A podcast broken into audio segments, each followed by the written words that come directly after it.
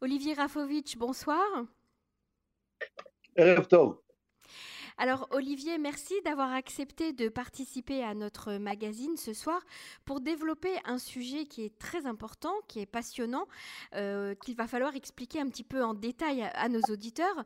Il s'agit de, cette bataille navale que se livrent l'Iran et, Israël euh, de manière discrète, on va dire, en Méditerranée, en mer Rouge et dans le golfe Persique. Le Wall Street Journal a révélé euh, qu'au moins une dizaine de navires iraniens avaient été ciblés euh, par Israël au cours des deux dernières années. Le mois dernier, un cargo iranien qui était accosté au Liban a été touché par des agents euh, israéliens.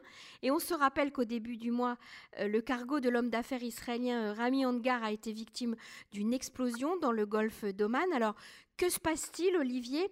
Euh, les navires euh, iraniens qui sont visés par Israël sont des navires qui transportent euh, des armes, du pétrole, de la contrebande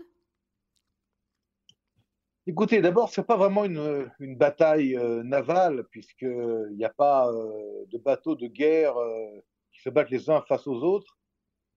Mais il y a effectivement, depuis des années maintenant, une guerre secrète, une guerre de l'ombre, comme certains journaux dernièrement, je pense au New York Times, je pense également au Figaro, je crois, euh, où le terrain de, jeu de cette guerre secrète n'est pas la terre, mais c'est la mer. En fait, plutôt les, océans. Mm-hmm. Euh, c'est l'océan Indien, c'est le golfe Persique, c'est la mer Méditerranée, c'est les zones de passage et de transport qui sont des zones extrêmement importantes pour le commerce international. Et dans cette zone-là, effectivement, si on parle du, golfe Persique ou le golfe arabo-persique, ça dépend si vous êtes iranien ou si vous êtes émirati, chacun va donner le nom euh, de, l'endroit selon euh, son, origine nationale. Dans cette zone-là, il y a effectivement une présence aujourd'hui militaire maritime internationale, américaine, britannique, française maintenant. On dit également israélienne, face à une présence militaire iranienne, mais aussi face à des proxies comme les rebelles chiites au Yémen, les, les Houthis, qui sont également capables de tirer des missiles contre des navires marchands, entre autres, et même militaires, et euh, qui, euh, qui, qui, provoquent aujourd'hui une instabilité grandissante parce que euh, les Iraniens, sans vouloir vraiment le dire, sont derrière ces mouvements guerriers, militaires, avec évidemment une zone d'ombre, une zone de secret. Ils ne veulent pas apparaître euh, comme ceux qui font la guerre. Mhm. Et donc, euh, actuellement est, je dirais, euh, entouré d'un gigantesque drap de, de secrets, de manipulation, d'intermédiaires pour ne pas accuser les uns les autres. Mais, comme vous l'avez dit vous-même, il se passe quelque chose de très sérieux, de plus en plus grave, dans les différentes mers qui nous entourent, entre l'Iran et l'État d'Israël. Et ce qui est intéressant, c'est que vous citiez tout à l'heure le, Wall Street Journal, qui citait des sources euh, euh, américaines, entre autres, euh, qui disaient ou qui, mentionnaient que les Israéliens auraient touché des navires iraniens. C'est assez étonnant, si vous me permettez, que ce soit les Américains, alliés d'Israël, face à la menace iranienne, qui en fait euh, relayent euh, des informations qui peuvent mhm. être utilisées par les Iraniens comme des prétextes à, attaquer Israël. Mhm. Tout à fait. Et ceci peut-être est aussi euh, dû à, au fait que les Américains sont en train de, je dirais, de remodeler, j'essaie d'être prudent dans mes mots, de remodeler leur politique, mais surtout leur posture vis à -vis de l'Iran, et en essayant de se rapprocher pour euh, revenir à des négociations sur l'accord euh, sur le nucléaire. Mais il ne faut pas oublier que même si les Américains reviennent à l'accord sur le nucléaire, ou en tout cas veulent y revenir euh, pour discuter un, nouvel accord ou un accord amélioré, l'Iran n'en reste pas moins une menace conventionnelle, avec le terrorisme, avec des armes et avec des navires de guerre qui sont un véritable problème aujourd'hui pour la liberté de mouvement des navires dans toute la région, euh, pour les États face à l'Iran comme les Émirats arabes unis, comme l'Arabie saoudite, comme euh, euh, Bahreïn, qui craignent des attaques presque quotidiennes des forces iraniennes ou des forces liées à l'Iran. Alors justement, tout à l'heure, vous, vous citiez la présence également des Français hein, dans, le, dans le Golfe. Il y a le porte-avions le Charles de Gaulle qui est à, Abu Dhabi. Et les, et les Français disent que, eh bien, ils, essayent d'être présents pour préserver la liberté de, navigation. D'ailleurs, on doit ajouter que le, Charles de Gaulle est accompagné d'un sous-marin et d'une frégate. D'abord, je vois que vous avez de très bonnes sources militaires, Emmanuel. je me renseigne. Membre, des services de renseignement, je ne sais pas. En tout cas, votre, votre information est, est intéressante. Mais au-delà au -delà de ce que vous me dites maintenant, évidemment, la France aujourd'hui joue de plus en plus. Excusez-moi, je répète ma phrase. 1, 2, 3. La France joue de plus en plus un rôle important au niveau maritime international. On l'a vu en 2020 dans la Méditerranée orientale, où la, marine française, appuyée de, chasseurs, euh, euh, ont, soutenu euh, la Grèce et Chypre face à la menace turque. On a vu également la marine française au large des côtes de la Libye face encore une fois à la menace turque et la menace de milices islamistes pour soutenir le régime de, de, de Tripoli à l'époque.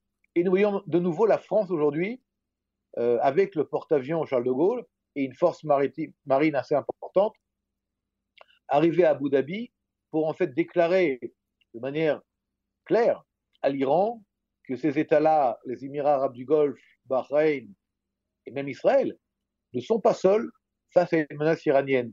Vous savez, les Français considèrent des attaques par des forces militaires contre des navires marchands des actes de guerre au niveau le plus strict du terme.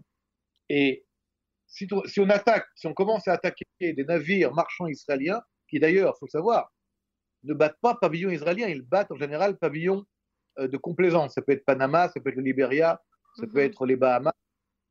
Et donc il faut bien savoir que pour attaquer un tel navire, il faut bien être au courant de la propriété du navire, ce qui n'est pas marqué sur le navire lui-même. Mhm. Donc on voit bien qu'il y a des manœuvres militaires de l'Iran pour frapper des objectifs qui appartiennent à des Israéliens, même si ces navires n'ont pas de, de, pavillon euh, flanqué de, de l'étoile de, David.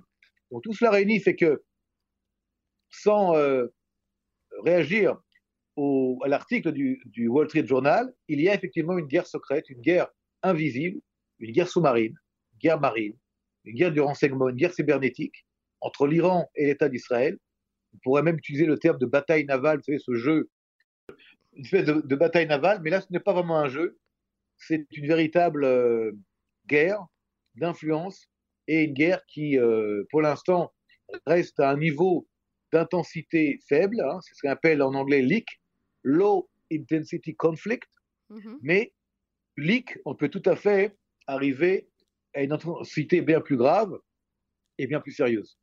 Alors, euh, on, le disait tout à l'heure dans l'introduction, euh, ces bateaux euh, iraniens, ces navires iraniens qui sont visés par Israël, sont visés parce qu'ils transportent pour la plupart soit des armes, mais aussi du, pétrole. Hein. donc, c'est cet or noir qui sert à, financer le Hezbollah. Alors, selon le même journal,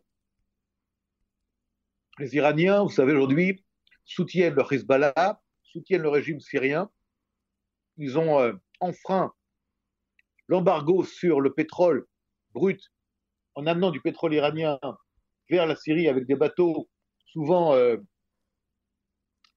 euh, sous faux pavillon ou avec une fausse identité. Mm-hmm. Mais le but final est de fournir des armes et des munitions en très grande quantité par les ports syriens pour le Hezbollah et pour les milices pro-iraniennes.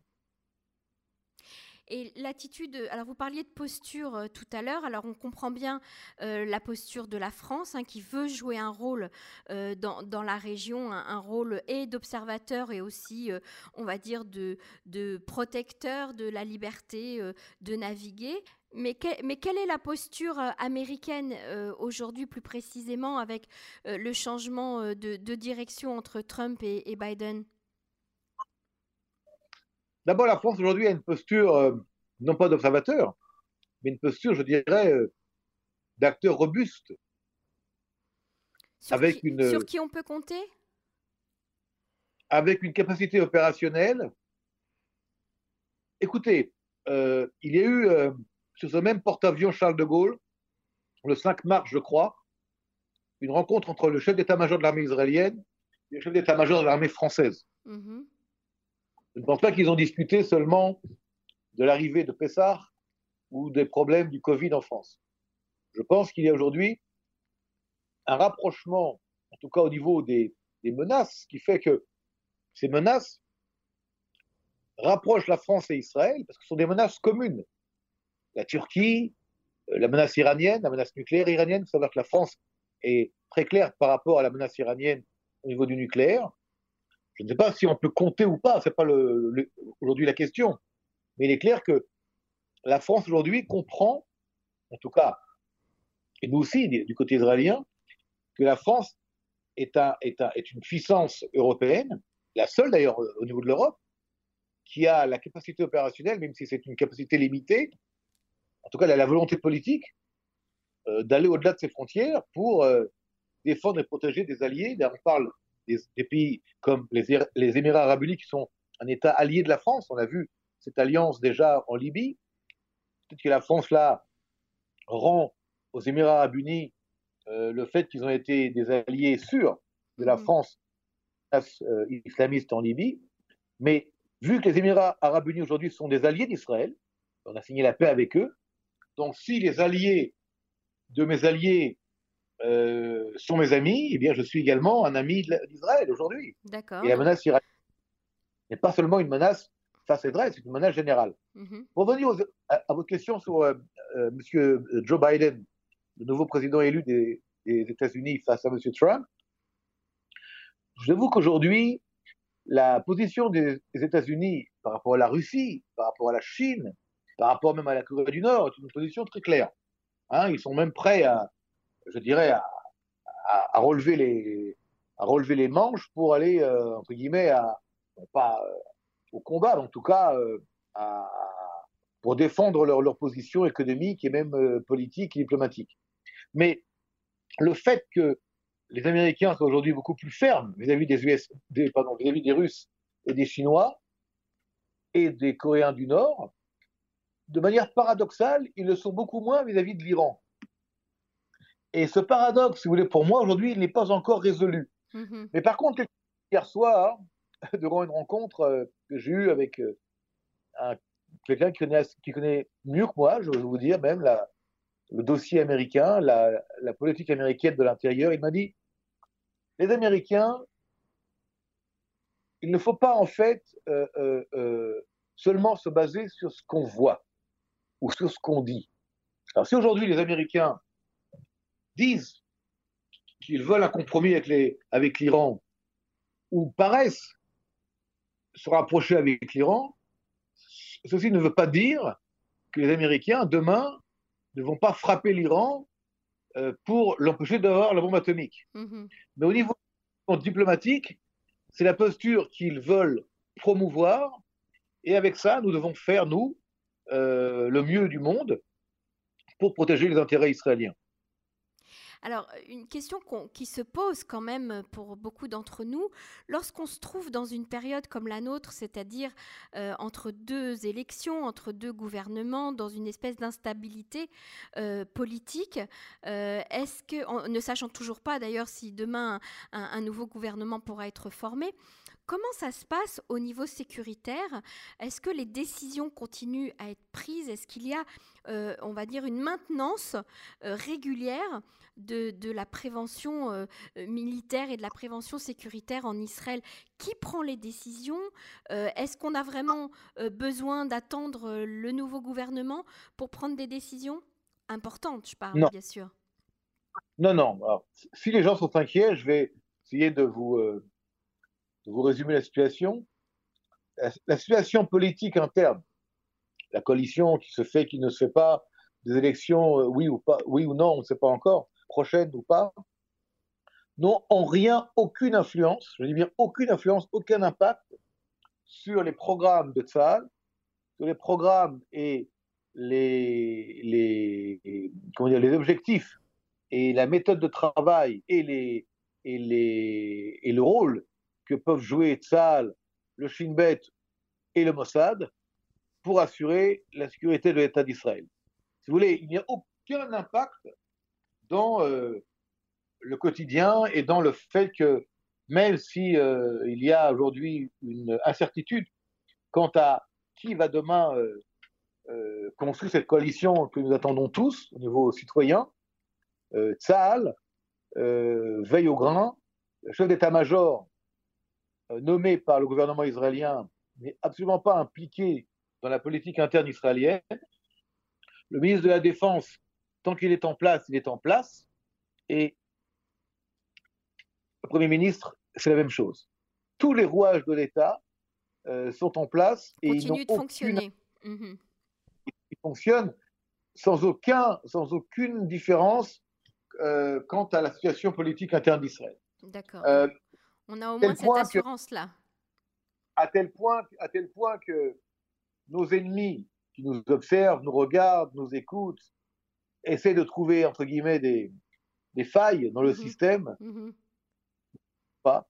En tout cas, pas à ce moment-là. Et euh, je peux vous dire que depuis la faille terrible de Kippour 73, hein, c'était le jour de, le jour de Kippour, on avait été attaqué par surprise par les États arabes, justement, qui ont euh, utilisé, qui ont exploité le jour euh, du Grand Pardon, le jour de Kippour, ce jour où tous les Israéliens vont prier et, jeûnent. Mais depuis ce jour-là, que ce soit au niveau religieux, au niveau politique, nous sommes dans une situation, je dirais presque de super euh, euh, euh, défense et super sécurisation dans des situations qui semblent, entre guillemets, qui pourraient être plus sensibles que d'habitude. Olivier Rafovitch, ça fait déjà un certain temps euh, que vous nous mettez en, garde, en tout cas que vous nous alertez et que vous regardez du côté de l'Iran euh, de manière euh, très précise. Est-ce que vous avez le sentiment que si demain il doit y avoir une guerre avec l'Iran ou s'il y a une attaque iranienne sur Israël, cela peut se jouer également sur mer, sur la mer? Tout à fait. Mais les Iraniens, jusqu'à maintenant, utilisent des alliés à eux, hein, le Hezbollah au Liban, le Hamas, les Houthis au, Yémen, des milices en Irak pro-iraniennes. Euh, ils préfèrent pour l'instant utiliser, entre guillemets, d'autres d'autres mmh soldats, entre guillemets, d'ailleurs tous arabes. Hein, euh, certaines, certaines, certaines mauvaises langues disent que les Iraniens sont prêts à faire la guerre à Israël jusqu'au dernier arabe. Mais ils préservent les Iraniens, qui sont perses, qui ne sont pas arabes, il faut, le savoir. Et dans cette guerre-là, pour l'instant, les Iraniens jouent euh, aux échecs. ce sont eux qui, qui, ont inventé les échecs. Donc, ils sont euh, de, fins, euh, de fins joueurs, de très fins diplomates. Ils savent très bien manipuler. C'est très, très ancien. C'est pas nouveau. Hein. L'Empire perse ne date pas mmh de. D'ailleurs, nous le savons, nous, peuple, peuple du livre, Hein, qui avons été euh, en contact avec cet empire il y a des milliers d'années, hein, euh, que ce soit à l'époque de Purim ou à l'époque euh, du retour d'exil de, de, Babylone, qui était à l'époque sous, sous contrôle de, de la Perse. tout cela réunit fait que les Iraniens aujourd'hui veulent la bombe atomique, ils font tout pour l'obtenir, ils veulent renforcer leur position au niveau politique, au niveau diplomatique, au niveau maritime, au niveau commercial, ils veulent euh, jouer un rôle de, puissance centrale face à un monde arabe en dislocation dans pas mal de pays du monde arabe. Euh, Ils ont été très euh, énervés par les accords d'Abraham aussi. D'ailleurs, je pense qu'au-delà de leur envoyer des vaccins pour le Covid, il faudrait aussi leur envoyer des anti-anxiolytiques pour que les leaders iraniens soient moins énervés face aux accords d'Abraham. Mais ça a été un facteur euh, contrariant pour eux, en tout cas. Oui, vous savez, mais ces accords sont un changement fondamental très positif pour toute la région. Les Iraniens euh, veulent jouer cavalier seul pour euh, promouvoir leur intérêt et surtout pour promouvoir la révolution islamiste intégriste, le terrorisme international. Et l'Iran des mollahs, des ayatollahs, reste un danger très très sérieux. C'est-à-dire que Mmh ils vont jouer. Les diplomates, ils vont sourire euh, à Bruxelles, à Strasbourg ou euh, à Paris en voyage, mais l'Iran des mollahs reste un pays extrêmement dangereux. À l'époque de la Grèce antique, les Perses ont attaqué la Grèce. Ils ont attaqué la Grèce avec euh, une gigantesque armada qui a d'ailleurs perdu. Ils ont perdu la guerre face aux Grecs dans la grande bataille de Salamine. Je, pense que les auditeurs euh, connaîtront, euh, connaissent, connaissent cette, cette, bataille, une bataille, une bataille marine, une bataille euh, navale, pardon. Mais ce n'est pas nouveau, si vous voulez, que les Iraniens, à un moment donné, utilisent euh, la, la, guerre, la guerre maritime pour avancer leurs pions. Et aujourd'hui, nous sommes dans une phase, je dirais encore une fois, de guerre secrète, mais une guerre tout de même qui se passe sur les eaux et peut-être également sous les eaux. D'où la vigilance euh, israélienne. Et, merci beaucoup, Olivier Rafovitch, de nous avoir euh, un peu plus éclairé sur euh, ce qui se joue actuellement de manière très, on va dire, comme vous le disiez au début, hein, de manière discrète. On en entend peu parler, mais il y a en tout cas, il se joue quelque chose sur, sur les eaux, sur la mer, entre les différents pays de la région. Merci, Olivier Rafovitch, d'être intervenu sur les ondes de Cannes. Merci beaucoup Emmanuel et à très bientôt j'espère. Chag Sameach, au revoir. Sameach et Moadim le Simcha.